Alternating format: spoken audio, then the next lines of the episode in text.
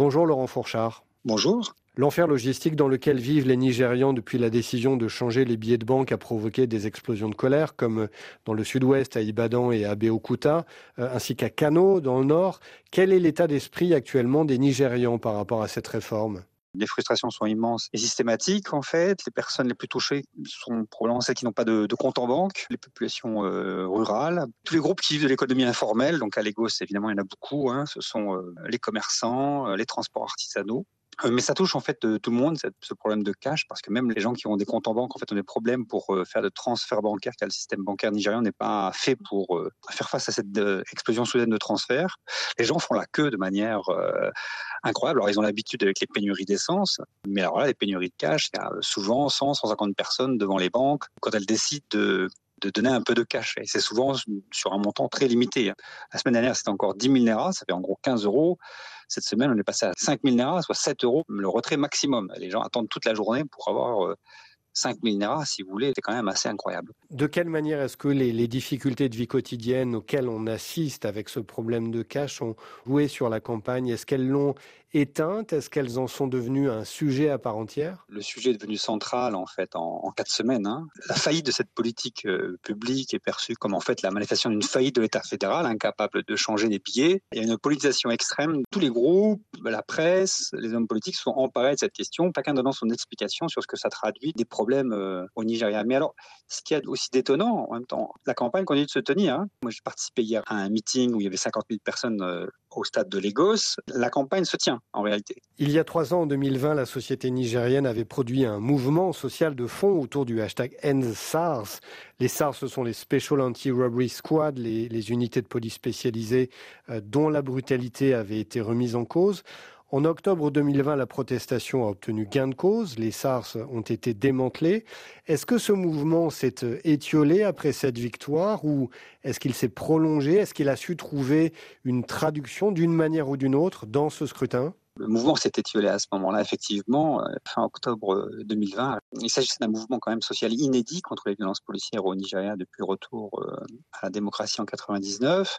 C'était aussi un mouvement contre les vieilles élites politiques en place, contre les aînés politiques qui tiennent les partis et contre les deux partis principaux du Nigeria. Ces pratiques habituelles de clientélisme, de corruption, de violence, c'était aussi une dénonciation de tout ça.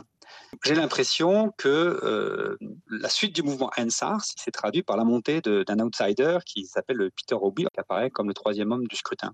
Et j'ai l'impression qu'il a su capitaliser sur le mécontentement massif du mouvement social de NSAR. C'est mon interprétation, c'est d'une certaine manière une traduction politique de ce mécontentement.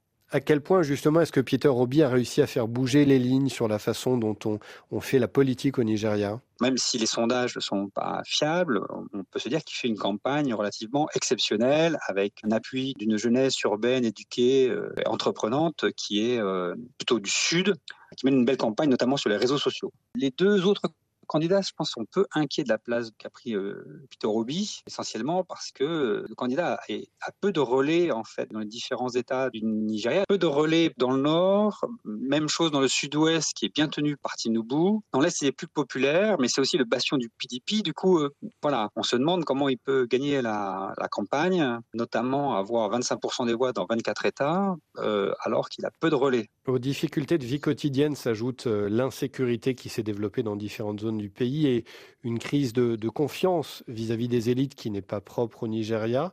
Est-ce que vous diriez, comme d'autres observateurs, Laurent Fourchard, que la participation est l'une des grosses inconnues du scrutin de samedi? Alors oui, effectivement. La première chose peut-être à dire, c'est qu'il y a un, déclin de la participation euh, en 20 ans. Hein. Il y avait 69% de participation en, 2003, 35% en 2019, donc c'est une érosion régulière. Ça témoigne de désaffection euh, en direction des élites politiques euh, vraiment puissantes. La deuxième chose quand même, c'est qu'il y a 10 millions d'électeurs en plus en 2023, et sur ces 10 millions, une bonne partie sont des jeunes qui s'inscrivent pour la première fois. Troisième point, l'insécurité, qui est quand même très forte au Nigeria euh, en, général et qui s'est encore accentuée dans beaucoup de zones rurales du, Nigeria. Donc, peut jouer dans les zones les plus instables, le nord-ouest, le Borno, le delta, mais ça risque peut-être de ne pas affecter le vote dans son ensemble. Hein. Il y a aussi beaucoup plus de bureaux de vote que lors de l'élection précédente. Et les Nigériens ont l'habitude de ne pas utiliser leur voiture pour aller voter. Du coup, les pénuries d'essence et de cash sur la participation sera euh, sera limité. Tout cela fait que euh, on ne peut pas faire de pronostic à l'heure actuelle. Laurent Fourchard, merci.